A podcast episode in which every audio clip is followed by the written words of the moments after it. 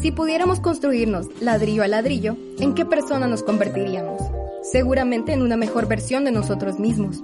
Acompañen a Mario Valladares en un viaje de crecimiento personal y espiritual en su podcast Sesiones de Ladrillo, donde nos descubrimos y comprendemos para trabajar en nuestra propia reconstrucción. Hola, bienvenidos nuevamente a Sesiones de Ladrillo. Este es el ladrillo número 14 y es un ladrillo muy especial porque este ladrillo eh, se publica justo un año desde que inició el proyecto. Este es el primer año de sesiones de ladrillo y estoy muy complacido de, que ya haya pasado un año y que sean 14 ladrillos que se han publicado. Estoy muy contento, la verdad me siento alegre y quiero agradecerle eh, a todos mis invitados, a todos los invitados que he tenido hasta el momento, a todas las personas que estuvieron involucradas en el, en el cambio de imagen de, de sesiones de ladrillo y principalmente a ustedes que me escuchan porque gracias a ustedes y al, y al buen feedback que, que tuve en su momento me sentí como muy motivado a seguir con el proyecto y ya se cumple un año y realmente me siento como bien, bien alegre. Y qué mejor manera de celebrar el primer año de sesiones de ladrillo que publicando un nuevo ladrillo. Y Sé que ha pasado casi 3, 4 meses desde que publiqué el último, pero no me estuve sintiendo como yo quería sentirme, lastimosamente. Bueno, entre comillas, ¿no? Pero eh, hasta este momento como que me siento eh, seguro para hablar nuevamente y compartir parte de mi camino, como lo he estado haciendo en los, en los ladrillos anteriores con ustedes. Y el ladrillo de hoy va a tratar acerca de la luna de miel del crecimiento personal.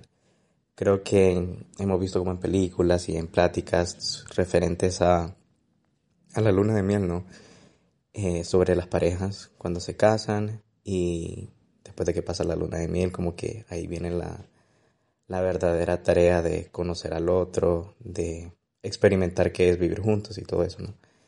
Y creo que en el crecimiento personal como en cualquier ámbito de la vida, puede suceder lo mismo con respecto a la luna de miel. ¿no? Una vez que se termina la luna de miel, que es toda esta fantasía, hasta cierto punto esa fantasía, esta alegría perpetua, este gozo, eh, puede disminuir y, y ahí es donde viene como también parte de la tarea de cómo voy a sobrellevar mi vida en esta nueva etapa, donde ya no tengo estas expectativas de, lo que debería de ser X o Y situación. Y en el caso del crecimiento personal, que fue algo como completamente nuevo para mí el año pasado, siento que llegué a un punto donde experimentaba muchas cosas nuevas y estas cosas nuevas me, me daban mucha satisfacción porque era descubrirme y era reinventarme en un lugar muy seguro para mí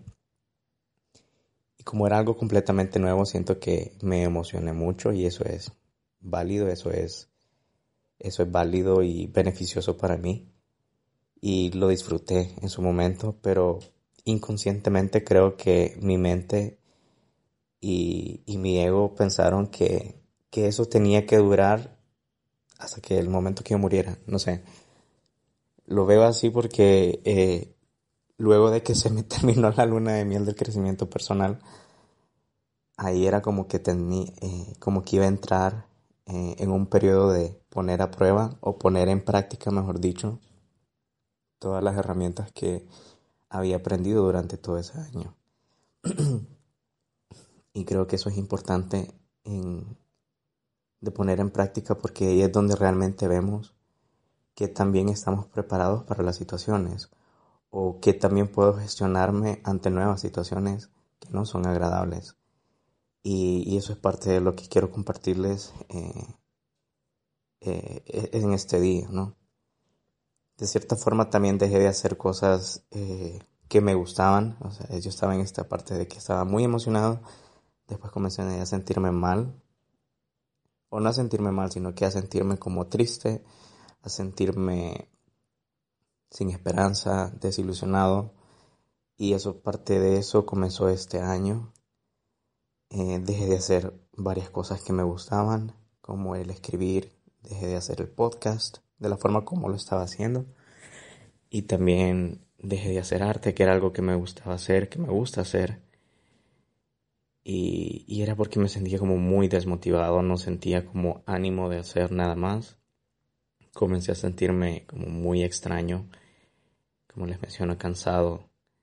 Eh, y de hecho como que tenía esta sensación, no puedo explicarla con palabras, pero sí sentía como que hasta me podía morir. Y, sentía como que el final de algo se estaba acercando como les mencioné, es como bien difícil de explicar en palabras, pero era como que algo iba a terminar. Y como les menciono, dejé de hacer un montón de cosas que me, que me agradaban. Y como que mi mente siempre está de un lugar a otro. Y, y, eso me llevó a preocuparme excesivamente por un factor eh, que es el económico Quería tener una independencia económica porque me sentía que a mi edad, con la preparación académica que tengo, tenía que estar haciendo algo. Era como mandatorio tener que estar haciendo algo para producir dinero y ser económicamente independiente. Y ahora que soy económicamente independiente, ahí es donde vino como realmente eh, el ponerme a prueba y el poner en práctica voy a comenzar a poner en práctica todo lo que había aprendido. Y ha sido muy duro, ha sido muy trabajoso. Y hasta estos días, hasta hace pocos días, he comenzado a sentirme realmente más fuerte y más decidido a querer avanzar, pero ha sido todo un desafío. Y creo que algo que he aprendido hasta el día de hoy, 15 de noviembre del 2021, es el hecho de que es válido sentirse triste, es válido sentirse desanimado, es válido sentirse sin esperanza, sentirse cansado.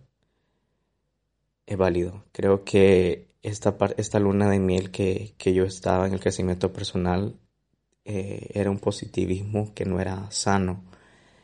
De cierta forma sí me ayudaba, pero me elevé tanto que al momento que, llegó un momento que ya no pude sostener eso y que ya la, el bajón, por decirlo así, ya fue un poco más duro, ¿no? Y, y el darme cuenta de eso sí ha sido muy desafiante.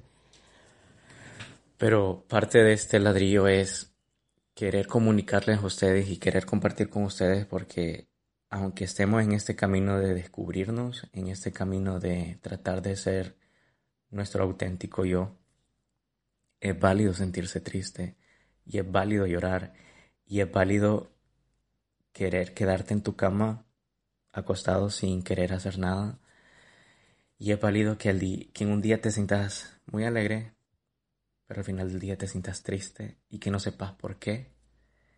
Es muy confuso, pero al mismo tiempo el querer o el permitirnos sentir estas emociones, aunque no sean agradables, creo que nos van haciendo más auténticos y eso nos ayuda realmente a nuestro crecimiento personal porque nuestro crecimiento personal no solamente se enfoca en la parte agradable, ¿no? En sentir amor, en sentir alegría, en sentir gozo, en sentir compartir, sino que también todos tenemos esta parte que en la que somos tristes, en la que somos enojados, en los que somos rechazados, que es algo que me ha tocado vivir eh, estos últimos meses el rechazo de una forma hipócrita, pero me ha tocado vivir el rechazo. Entonces, el tener este montón de situaciones a mi alrededor diferentes, nuevas, y el experimentar estas emociones que no son agradables, forman parte del crecimiento personal y forman parte del construir o el seguir construyendo eh, o descubriendo quiénes realmente somos. Entonces, si quiero eh, contarles o, mejor dicho, no sé, como hacerles ver que, que está bien sentirse, sentirse tristes, es necesario sentirnos tristes, es necesario sentirnos cansados, porque forma parte de, de la vida, ¿no? No podemos apartar emociones a conveniencia. En ocasiones sí tenemos que, que anteponernos ante nosotros mismos y, y tratar de avanzar y, modificar ciertas actitudes y, emociones porque son cosas que puedo controlar mis emociones hasta cierto punto las puedo controlar. Mis acciones ante estas emociones las puedo controlar completamente. Pero no es una tarea sencilla. Pero aún así es parte de esta vida el, experimentar estas emociones. Entonces sí quiero invitarlos a, que no se sientan solos, a que no se sientan como bichos raros porque se supone que están en, eh, en su camino de crecimiento personal y se están sintiendo tristes y se están sintiendo enojados, frustrados, que quieren tirar la toalla. Creo que también es válido. Pero el, la perspectiva de todo creo que, que influye mucho. Como en la actitud que nosotros veamos las cosas en ocasiones nos puede hacer eh, caer o levantarnos en ciertos puntos, pero creo que siempre va siendo válido, ¿no? No podemos estar todo el tiempo tristes, eso sí, no podemos estar todo el tiempo alegres tampoco. Así que no se sienten solos, que, que todos experimentamos las emociones de formas diferentes y de todas podemos aprender. Así que eso es el ladrillo del día de hoy. Espero que les guste, espero que, que hayan disfrutado este primer año de sesiones de ladrillo.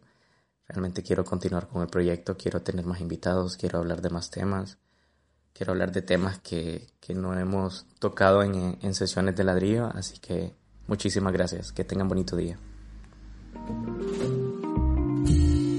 Recuerda que puedes reconstruirte día a día con sesiones de ladrillo. Por eso, te invitamos a seguir todas las redes del podcast para recibir un ladrillo diario de motivación. Encontrarnos en Instagram y Twitter como arroba de ladrillo y en Facebook como sesiones de ladrillo. Si consideras que este episodio le podría servir a algún amigo o familiar, no dudes en compartírselo.